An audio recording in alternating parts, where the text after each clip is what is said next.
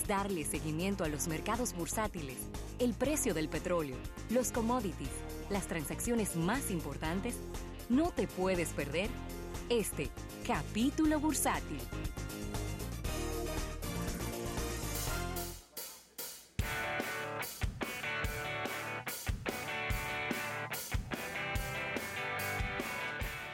Bien, dando las gracias a nuestros amigos del Banco Popular. Banco Popular a tu lado siempre. Claro que sí, Rafael. Y mira, eh, parece que el mes de enero será un buen mes para la economía mundial.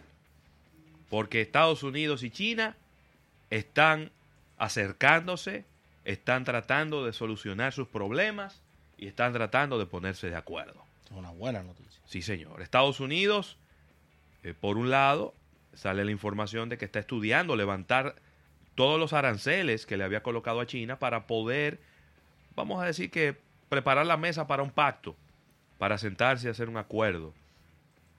Y por otro lado, pues China está anunciando que está, déjame buscar la información exacta, está ofreciendo aumentar las compras de productos estadounidenses en un periodo de seis años para reducir el déficit comercial entre ambos países para el año 2024. Deben hacerlo. Deben hacerlo. Es decir, cuando usted me está diciendo que para el año 2024 usted va a reducir un déficit de 323 mil millones de dólares, es una excelente noticia. Yo creo que esta es la forma correcta vamos a sentarnos en una mesa, vamos a ponernos de acuerdo, vamos a tener las, las, vamos a decir, las condiciones que sean más equitativas para ambas partes y vamos a beneficiarnos a ambos, porque estamos hablando de las dos economías más grandes del mundo. Sí, es un tema de verse como socios, no como, no, como, enemigos. No como enemigos, esa es la idea, ¿no? Porque al final del camino son esos. No, el mundo no gana con una guerra comercial, todo lo contrario, pierde. Claro. Pierden los países y pierden las dos naciones que están en, en, competencia eh, también. Que por cierto, esto ha producido una serie de, cambios importantes en la, en la economía que, que no se sostienen en el tiempo. Y la verdad es que la diplomacia debe de hacer su rol, de cumplir su papel independientemente de lo que piense y de lo que cree el presidente Trump, que debe, debe buscar un, balance dentro de sus, de sus políticas económicas y de acuerdos para que sea una situación de ganar-ganar, no solamente que vea el, el, el, ojo de un solo lado, y sentarse y aquellos acuerdos que él no que él y su gobierno no está de acuerdo, su administración, los discutan y se puedan poner de acuerdo, porque el, el presidente Xi Jinping ha dicho que él está abierto a, a renegociar ciertas, ciertos tratados, ciertos acuerdos que tienen años entre ambas partes. Y esto se ha llevado de encuentro hasta los aliados de los Estados Unidos que están eh, con Bembita con, con toda esta situación. Y ha sido algo muy, muy incómodo, la verdad que sí. Claro, claro que sí. La verdad que qué bueno, qué bueno que eh, amanecen así, amanece como este espíritu entre, entre estas dos grandes empresas, las dos economías más grandes del mundo. Y no me sorprende de que en el día de hoy, pues el Dow Jones esté creciendo 339 puntos un 1.39% y se coloca en 24.709. Wow. Repito, 24.709, que debe ser el número más alto que hayamos tenido en un buen rato en, el Dow Jones. Eh, sí, déjame ver. En, en, bueno, teníamos desde, desde noviembre, desde noviembre que no que no alcanzábamos estas cifras en el, en el principal índice bursátil de los Estados Unidos, en el Dow Jones Industrial Average.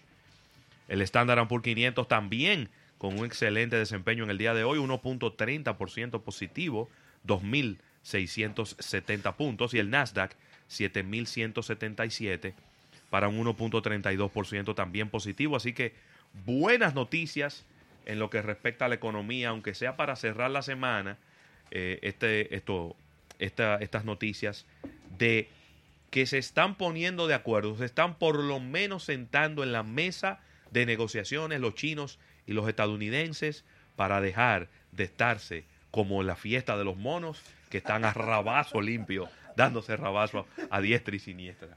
¿Eh? Me has dejado la parte, la parte fea de, de dar las noticias malas y aterrizando en la República Dominicana, aumentan los precios de los combustibles Sí. entre 1,20 y 4 pesos con 10 centavos. Era esperable. Eso era esperable Ay. en vista de que el precio del petróleo Ha subido. ha subido. Ha subido, claro. El precio del petróleo ha aumentado. Eh, en este momento, inclusive, el día de hoy aumenta un dólar y medio más. ¿Cómo? 53 dólares con 61 centavos, casi un 3% ha aumentado el crudo ligero de Texas en el día de hoy.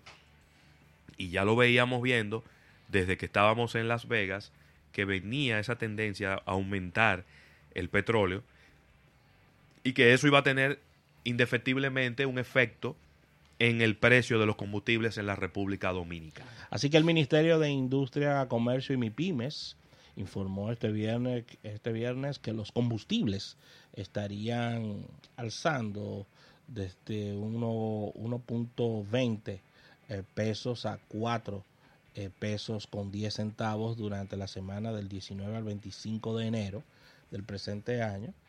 Y todo esto es exceptuando el gas natural que se mantiene invariable. La disposición nos dice que la gasolina premium se venderá a 211 pesos con 90 centavos por galón, Sí. aumentando 3 pesos con 50 centavos. ¿Cuál es el amigo tuyo que dice que está barata? La gasolina regular, que me lo digan en el parqueo, la gasolina regular está a 195,30 para un alza de 2 pesos con 70 centavos. Y el gasoil regular se venderá a 169 pesos con 60 centavos, un aumento de 3 pesos con 80. Y el gasoil óptimo 180 eh, con 90 para un incremento de 4 pesos con 10 centavos el gasoil óptimo. Así que ahí está. Tremendas estas alzas Sí, eh, de esta semana, pero como bien decía Ravelo, eran esperadas porque era esperado, es eh, esperable eso. se, se- y, y es bueno uno, y- tiene que ser, uno tiene que y una justo. información que le interesa a Carlos Almanzar es que la tasa de cambio promedio se cotiza en 50 con 43, 50 pesos con 43 Tamboras. centavos Por cada dólar. por cada dólar. Yo que tengo que comprar 100 mil dólares en, la- 100 en mil un par de horas, sí. Tiene que buscar Sí. 5 millones. y no- Tiene que buscar, tiene que no, buscar sí, no. 5 millones Ahora quiero 5 apuntar, millones y un, y un, que- y un quemado. y un quemado. quiero apuntar solamente que a los países productores de petróleo traten de hacer zafra porque los días de ustedes están contados. Ellos lo saben. Y ya lo saben.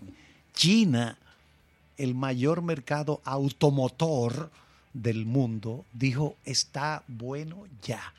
No queremos vehículos de gasolina aquí.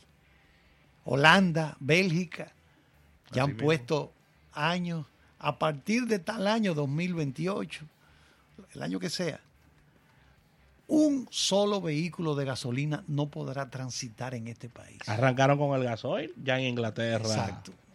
Van a Vehículos nuevos, porque si usted, Sí. tiene, Ah, no, si usted claro. tiene un vehículo viejo, no lo vamos a quitar de él. No, pues hasta que se le explote como yo, que yo duro 30 años con cada vehículo. O sea, el vehículo mío que menos me ha durado es 35 años. Yo freno con los pies. hacer fresco. Sí. Los pica, estilo- los picapiedras. estilo Los picapiedra. picapiedra, claro. O sea, pero los vehículos nuevos, no, aquí no me, aquí no me traiga. No. Se lo estoy diciendo a todas las grandes marcas del Sí. mundo. No me traigan vehículos de gasolina ni diésel aquí. No acepto eso ya. Entonces, Eso va acelerado, ¿eh? han apretado el botón de acelerar la producción. Volkswagen, Volkswagen vendió 10 millones de vehículos el año pasado. Sí. A pesar de los escándalos, solamente 100 mil de ellos fueron eléctricos. Sí, pero Volkswagen sabe que si se duerme, esa marca china que se llama BID, Be Your Dreams. exacto, BID. BYD, Tú sabes, de larga y ¿Tú sabes quién es el padrino de ellos en los Estados Unidos? Warren Buffett. Oye, Warren Buffett. Oye, el- el- un visionario. Ese es el padrino de ellos en los Estados Unidos. Ellos Un están ya visionario. en Estados Unidos, todavía no con vehículos para vender a personas, Sí. pero sí vendiendo flotillas Oye, oye. y vehículos Eh, comerciales. eso es Beyond Your Dreams. Sí. Sí. Más allá de tus sueños. Beyond Your Dreams. Son las siglas. Entonces, al ver el empuje que trae esa empresa de vehículos eléctricos y afines en China, todos están pisando el acelerador. Y ni, y hablemos de Tesla también, que le- Toyota, le ha ido muy tos- bien. Tesla, bueno, Tesla acaba de, lo dijimos la semana pasada aquí, Tesla acaba de iniciar la construcción de la primera planta fuera de Estados Unidos en Shanghái, a dos Tron. horas de Shanghái. ¿Por qué? Porque ese es el mercado grande, chino, el mercado chino, ese es el grande. No son esta islita, no, no, esto es una, una virutica para chicle y menta. Sí, Eso es lo que sobra, mándalo para allá. Eso es cookie money, eso es para galletitas. El mercado grande es el chino. Claro, como la economía china ha registrado un ligero descenso, porque, ajá, van a seguir creciendo un 10% No, todos los es- años. no, eso es imposible. Eso es Eso es imposible. imposible. Pero aún así se mantiene como un mercado de venderte cuánto, 30 millones de, ca- de- de- de unidades. Oye, eso es muchos vehículos. señores. Muchos vehículos. Año tras año. Entonces ahora ellos preocupados por la contaminación y otras cosas. No, nos vamos con lo eléctrico. Sí. Y están en eso. Por eso, la OPEP, los países productores de petróleo, lo Sí. que sea, que se preparen, porque eso viene. Cada vez se va a utilizar menos gasolina. Ellos están comprando otras cosas, otras Exacto, inversiones. eso es lo que hay que hacer. Yo otras- yo diversificara mi, mi capital. Sí, claro. Mire, quedándonos ahí, Carlos, en el mundo de los vehículos y, Sí. y de la marca mencionada Tesla, Tesla está anunciando que va a reducir su fuerza de trabajo en un 7%. ¿eh? ¿Qué tú te crees? Así que el fabricante de vehículos eléctricos ha luchado por mucho tiempo con este tema de sus gastos, de en cuánto me sale producir un vehículo, en cuánto lo vendo, sus temas de rentabilidad. Y ellos están diciendo en el día de hoy que estarían recortando miles de empleos para controlar sus costos a medida que aumenta su producción del sedán modelo 3, que es uno de los más vendidos en la compañía, y espera ganancias en el cuarto trimestre, déjame ver, el cuarto trimestre de en el cuarto trimestre de este año. Sí, porque acuérdate que el- el- necesariamente no es año calendario. Exactamente. El cuarto trimestre puede ser el primero calendario de este 2019. Pues, como bien dices, el fabricante de vehículos eléctricos ha luchado mucho tiempo de la mano de Elon Musk con este tema de los- sus costes, de lo efectivo de sus entregas, de lograr rentabilidad y Tesla reportó una ganancia de 311 millones de dólares eh, y, y un aumento de un, de un por ciento en su, en su acción Sí. para el tercer trimestre del año pasado, que cortó al 30 de septiembre. Ahora, Rafael, quiero preguntarte, Rafael, ¿qué ha pasado? Pues el señor Elon Musk en un programa de radio empezó a fumarse un jumbo de Sí, marihuana. cachafú. Sí, sí, a tirar, Sí, zafú. y a tirar trago Sí, también. porque ahí. ya tira trago. ¿Pero qué pasa? y él, pe- no, y él pensaba, y él pensaba que, él pensaba que no había cámara en este programa de No, porque esa, él sabía para dónde iba, ¿no? Sí. Él sabía para dónde iba porque se lo avisaron que en Sí. ese programa es así. Y él quiso como romper un poco, vamos a decir, el, el protocolo de lo que es un CEO y demás. y la, no, y la Y imagen- todo eso le quedó bien. La el problema de... él fue cuando él dijo de que, bueno, vamos a convertir esta empresa en, en privado otra vez, que tengo unos cuartos de, uno, de, de unos árabes que vienen a comprarnos. Y entonces la SEC, El SEC. la Security and Exchange, Exchange Commission, Commission, le dijo, no, tú no puedes hacer eso, lindo. Ay, no, ya tú no puedes dar para atrás aquí. Tú De- no puedes de una hacer empresa eso. pública en la que todo el mundo podía comprar acciones, ahora tú vienes y que no, que es privada. otra No, ni lo él anunciar puede hacerlo, pero él lo que no puede es anunciarlo antes de que pase. Ya, Él puede decirlo cuando ocurra, pero no antes. ya. Y le pusieron una multilla y la empresa tuvo que sacarlo, tuvo que tuvo que cesantearlo como Quemarlo. chairman, es decir, el, el presidente de la junta de directores Ay, y le dijeron, y pórtate bien, que fácil que te quitamos de CEO también. Mira, y, y ya aterrizando aquí en la, en la República Dominicana, una noticia muy positiva y que yo encuentro que se ha tardado mucho tiempo en, en, en darse a los medios de comunicación. Y es ¿Qué que pasó? la calle El Conde vio aumentar sus ventas en un 28% durante la Navidad. qué noticia. Muy buena. Hay que decir que el Conde está recibiendo muchos cruceristas que están viniendo también a través del puerto de San Susi, que están saliendo, que están comprando. Eh, esta información la dio tanto el presidente de Azoconde como el clúster turístico de Santo Domingo y eh, se estuvieron también haciendo algunas actividades, como entre ellas algo que se llama el Conde Navideño. Eh, se, se se hizo decoración y se hicieron actividades culturales y de entretenimiento y por lo tanto un 28% promedio, 28% perdón, de aumento en las ventas con relación a la misma fecha del 2017.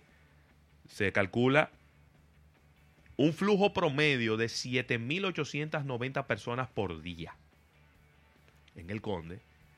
Eh, lástima que no tenemos aquí números, ¿verdad? Absolutos para poder calcular cuál es el gasto promedio por cada uno de esos cruceristas que están ahí en la calle El Conde, porque pienso yo que el Conde ha sido de las áreas que menos impacto ha tenido dentro del, eh, digamos, impacto positivo dentro de, esta remodelación que inclusive falta todavía una fase.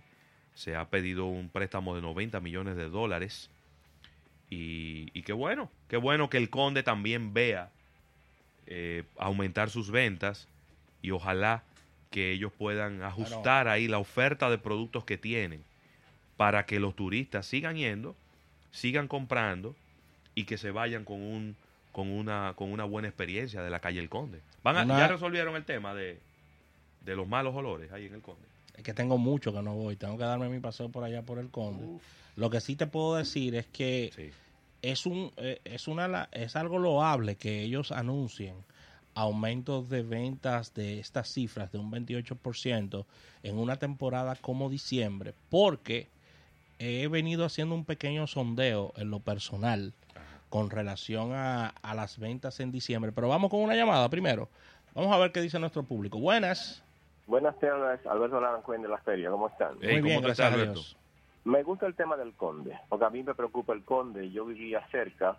Sí. Le quiero comentar algo, que el, el, el centro comercial número uno del país fue el Conde. Sí. Después vinieron las plazas, las plazas y las plazas, las plazas. Y ese desplazamiento de la gente a esas plazas motivó a que el Conde se arrabalizara. Entonces el ayuntamiento concentró básicamente sus esfuerzos en la ciudad colonial, con muchos recursos que todavía eh, no se ven como deberían de verse porque todavía el parqueo que está detrás de la Plaza España eh, lleva cuatro años parado. Pero el Conde se podía revivir eh, si, si se vende como un centro histórico como lo hace Barcelona. Eh, yo me maravillo cuando estoy en el Conde y veo los edificios, los balcones, veo esa arquitectura, ese paseo, esa tranquilidad. Y el Conde fue mucho tiempo un paseo para la familia, pero ahora hay salones de bellezas, hay salones de masajes, hay salones para poner piercing y otras cosas más que también se disfrazan para la prostitución, la drogadicción en las escaleras y en espacios escondidos en el Conde. También un error que tiene el Conde es patrocinar las pinturas naive de confección haitiana y las venden como si fueran dominicanas y las dominicanas las venden como si fueran haitianas. Entonces, realmente el ayuntamiento tiene que meter mano fuerte en el conde, de quitar el arrabar que tiene y devolver al conde lo que era en esplendor. Yo soy un soñador del conde, me gusta el conde, que viva el conde, que viva este programa, vivan ustedes dos que hacen un buen trabajo. Gracias. Les deseo feliz tarde. Gracias, gracias, Larancuén. Mira, Mira. me encantó, me encantó la parte que, que, ¿eh? Te- te- me encantó la parte de, de, de que daba él sobre el mix de, la, de las tiendas. Si bien es cierto que la ciudad sufrió una, acel- una aceleración de una movida hacia las plazas comerciales, el conde debe revisar lo que es el mix de tiendas Claro. y de ofertas que, que está que prepara para el público. Pero porque- óyeme, tú no puedes pedir que pongan, que pongan tiendas si no hay flujo de gente. Si no se sabe quién es la gente que está yendo al Conde. Yo no, yo no veo el Conde como una plaza donde los dominicanos vamos a ir a comprar nada. Yo veo el Conde como una plaza para turistas. Así es como yo lo veo. Sí. Porque ningún habitante de, de, de Piantini, de Lomina, de, de, de los prados, de los jardines, de los kilómetros, de la zona oriental, no es verdad que vaya al conde a comprar nada, señores. Absolutamente Eso no es verdad, eso no va a ocurrir. El conde tiene que convertirse en una plaza comercial para turistas. Pero primero tiene que venir el flujo de turistas. ¿Por qué en, en el Conde lo que hay es tienda de piercing, tienda de, de, de, de- de masaje? Bueno, porque ese era el público que iba al Conde. Es que no, no podemos, el, el- la gallina no es primero que el huevo. Primero tiene que haber un flujo de gente y después vienen las tiendas detrás de ese flujo de gente. Entonces yo lo que creo que el Conde tiene que convertirse en una plaza para los turistas. Y luego, entonces ahí pudiera haber una mezcla quizá con algunos restaurantes y que la gente y que los mismos dominicanos vayan y que lleven a sus invitados internacionales y demás, como ha ocurrido con vamos a decir la parte inicial del Conde, que es donde está Segafredo, donde está Jalao, donde donde están esos restaurantes Sí. pero yo si no hay una una y, ayer escuchaba yo un programa aquí, eh, aquí Mira. mismo en 88.5 que decía que la zona colonial es un monstruo de siete cabezas hay demasiada gente metiendo la mano ahí ahí no hay una cabeza dirigiéndolo todo ahí está el ayuntamiento ahí está efeméride y patria ahí está eh, un patronato de, de, de- de- ¿cómo es que se llama? De la- del arzobispado Sí. Ahí hay también un departamento que es el que está haciendo las remodelaciones. Marca ciudad. Ahí está la alcaldía.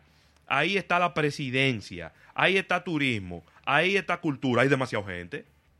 Ahí hay que poner, y yo estoy completamente de acuerdo, y, y estuve tratando de llamar ayer para, para expresar mi, mi, mi opinión favorable.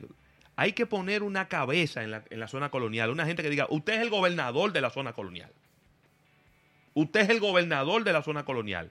Y todo el mundo tiene que todo el mundo tiene que hablar contigo, porque tú eres el jefe de esta zona. Porque es que hay demasiada gente en un espacio que son 3 kilómetros cuadrados. 3 kilómetros cuadrados la zona colonial. Y ahí hay demasiada gente. 3 haciendo kilómetros cuadrados y 14 instituciones. Y entonces hay demasiada gente opinando, demasiada gente poniendo opinión. Y eso, que no contamos a Soconde, que no contamos el clúster turístico, Sí. que no contamos que al final también tienen incidencia en lo que ocurre ahí en la Sí, calle hay, Conde. hay algo también de Marca Ciudad Santo Domingo que está metido de cabeza ahí también. Si empieza a ir turistas a la zona colonial y a la calle El Conde, usted puede estar seguro que los empresarios van a colocar ahí las tiendas que se necesitan. Pero tiene que haber un flujo constante de turismo para que eso ocurra. Llamada sobre el tema. Buenas tardes.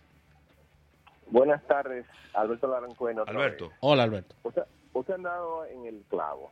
Yo tenía negocios en la ciudad colonial y cuando hacíamos una reunión, 14 personas que no sabían de lo que estaban opinando o opinaban. Ah, sí, claro.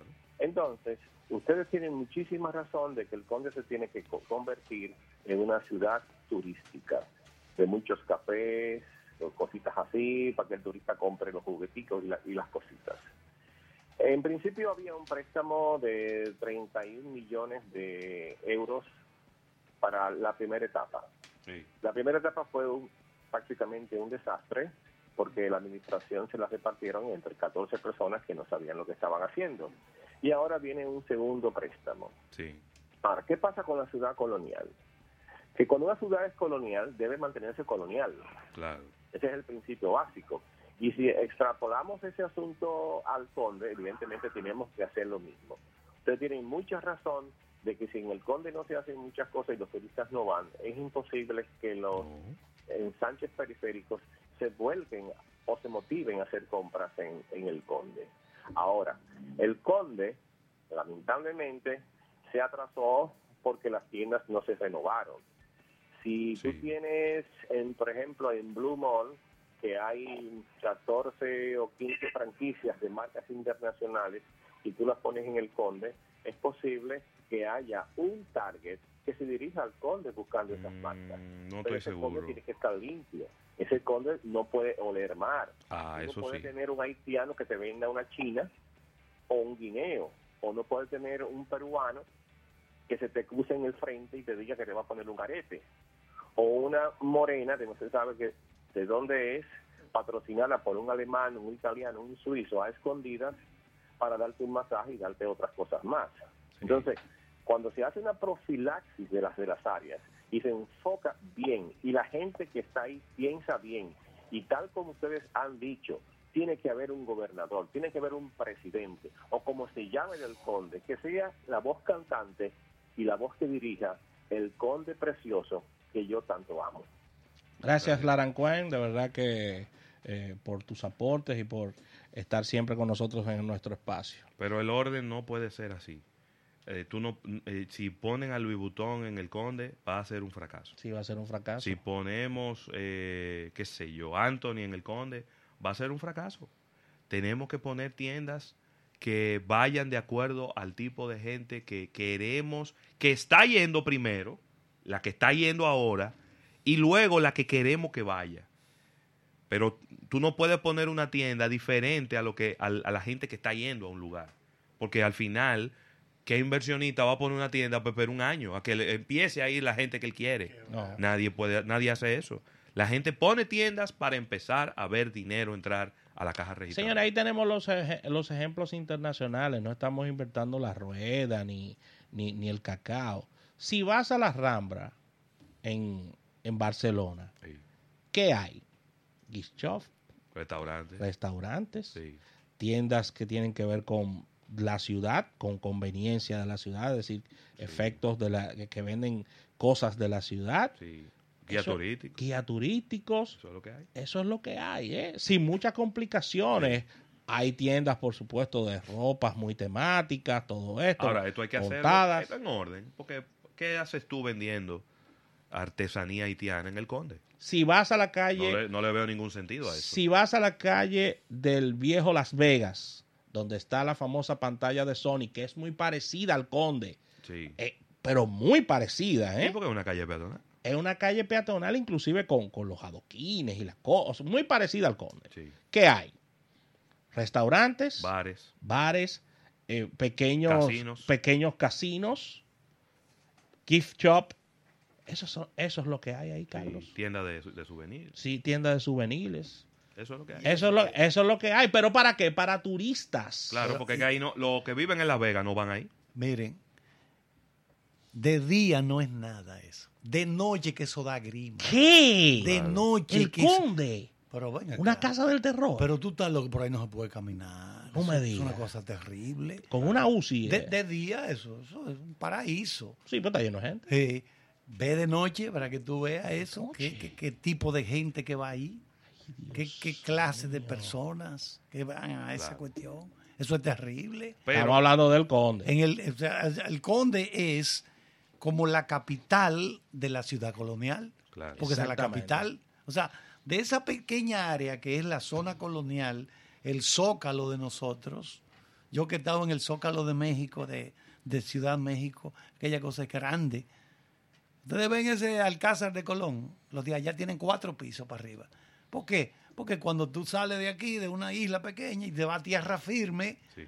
Perú, los españoles que salieron con sus barcos de aquí, tenían esto ya como un punto de, pa, dos o tres días aquí, seguían para México, Perú, tierra firme, las construcciones coloniales, tres y cuatro veces esta de aquí. Pero esto es la que tenemos, ¿verdad? Claro. Esto es lo Sí. que tenemos y esto tenemos que cuidarlo, preservarlo mucho, porque la gente, hace el diciembre ahora vinieron unos familiares de una señora amiga mía vecina, lo que más les gustó a ellos fue la zona colonial. Claro, no, Ay, pero que le encantó. Y son, y son gente que viajan por el y son gente que viajan por el mundo. Pero. Son gente que acaban de llegar de la península escandinava, Sí. Suecia, Finlandia, Es que aquí- Noruega. o sea, no son No, y, de, y de las del Caribe es la más grande, porque hemos ido a la de Puerto Rico, es más pequeña. Óyeme, la, la de zona- Panamá, La Centroamérica, zona más pequeña. colonial de la República Dominicana es el puente y el inicio de la civilización occidental, para que estemos claros. Para que estemos claros, por ahí fue que entró todo, por ahí- fue que comenzó todo, ¿eh? Sí. Por ahí fue que comenzó todo. Entonces, eh, se puede hacer un mejor trabajo, pero yo no tendría esas grandes expectativas en que van a poner una tienda de lujo en el Conde. No, no, no, Tienen que poner tiendas que fomenten la cultura, que sean dirigidas a los, a los turistas. Y entonces el tema de la noche ya eso es otra historia. Ya eso hay que sentarse, analizarlo Oye, y ver qué se va a hacer. o sea, que A mí, a mí trabajarlo. que me gusta la historia, y tengo algunos libros, de, por ejemplo, de Moya Pons, eh, de los principales historiadores, el profesor Casá, Sí. Roberto Casá, que ha sido el director del Archivo General de la Nación. Yo compro todos esos libros y los tengo. Y en las ferias del libro, que yo ya no voy tanto, pero he conseguido libros, por ejemplo, ese, ese de Moya Pons, que se llama La Otra Historia Dominicana Ay, que es una recopilación de los artículos que él publicó en la desaparecida revista Rumbo, que era una página que llamaba así La Otra Ay, Historia. rumbo. Sí, la, Rumbo, aquella publicación que dirigió Aníbal de. Castro. Aníbal de Castro. Mi hermano, mire, la historia de este país es una cosa bonita, rica. En, ese, en esos artículos él pone, por ejemplo, cómo llega el cacao aquí, a la isla, cómo llega el tabaco, cómo llega el maíz, todas esas cosas, el, la- los primeros trenes, to- todas estas cosas que la- yo menciono esto porque qué bonito fuera que se le inculcara a los jóvenes, a los niños desde temprano, el amor por ese conocimiento, para que ellos sean los que le transmitan eso al que visita. Porque aquí lamentablemente llega un visitante de fuera y ¿qué? ¿Este ¿Qué van a decir? El que el que está en la casa, no, mi hermano, venga, fájese con esa fría y vamos a darnos este sancocho. Es lo único que puede hacer. Pues no sabe de nada, no, No sabe, no. no sabe nada de historia. Lamentablemente, no sabemos nada de nuestra historia. Vamos a ver si nos llama Francis Drake. Aló, buenas. Bueno, no soy Franklin Drake, pero soy Alberto Larancueno otra vez. Ey, señor Larancuén, cuéntanos. Quiero decirle que hay dos, dos tour operadores que hacen tour de compra en dos plazas comerciales aquí de última generación. Sí. Entonces, ¿qué pasa? Que si queremos turistas, la oferta tiene que ser para turistas. Pero si tú tienes marcas reconocidas que muchos europeos no la Ya la conocen, conocen. o muchos centroamericanos no la conocen, ellos están yendo ahí de compras y compran un pantalón en 500 dólares. Y si esa tienda se puede mudar al Conde, no con la magnitud de las grandes plazas, que no quiero decir los centros comerciales, entonces podríamos tener un mix que puede ser razonable. Ahora, los tour operadores no incluyen el Conde como caminata. ¿Por qué? Porque no pueden montar ni bicicleta. No hay espacio para caminar. Y los restaurantes que están ahí son de pizza, 60 pesos un pedazo de pizza con un refresco de mala calidad. Entonces, se puede. Pero no en las dimensiones tan grandes como plazas comerciales, como Blue Mall y esas cosas. La intención de compra de Megacentro es de 210 personas mínimo y cada uno gasta cada vez que va 180 pesos. Y tiene un movimiento de casi de 1.300.000 personas por año de visitantes, que multiplicado por 190 pesos es un dineral. ¿Y por qué Megacentro se ha proyectado siempre mejores que otras plazas? Por la razón de su oferta. ¿Y quién iba a pensar que 1.500.076.000, 26 habitantes de la, de la zona oriental se iban a conformar con Megacentro. ¿Y qué hicieron las cosas? Pues ya tú puedes sacar un pasaporte en Megacentro, una acta de nacimiento en Megacentro, y aparte de eso, hasta ahí hay una extensión de una universidad en el segundo piso. Simplemente es querer hacer las cosas. A ustedes les agradezco que me hayan dejado participar. Les deseo buen fin de semana. Gracias. Bye. Gracias, Larancuén. Así que con esta llamada cerramos este capítulo bursátil, dando las gracias a nuestros amigos del Banco Popular, a tu lado siempre.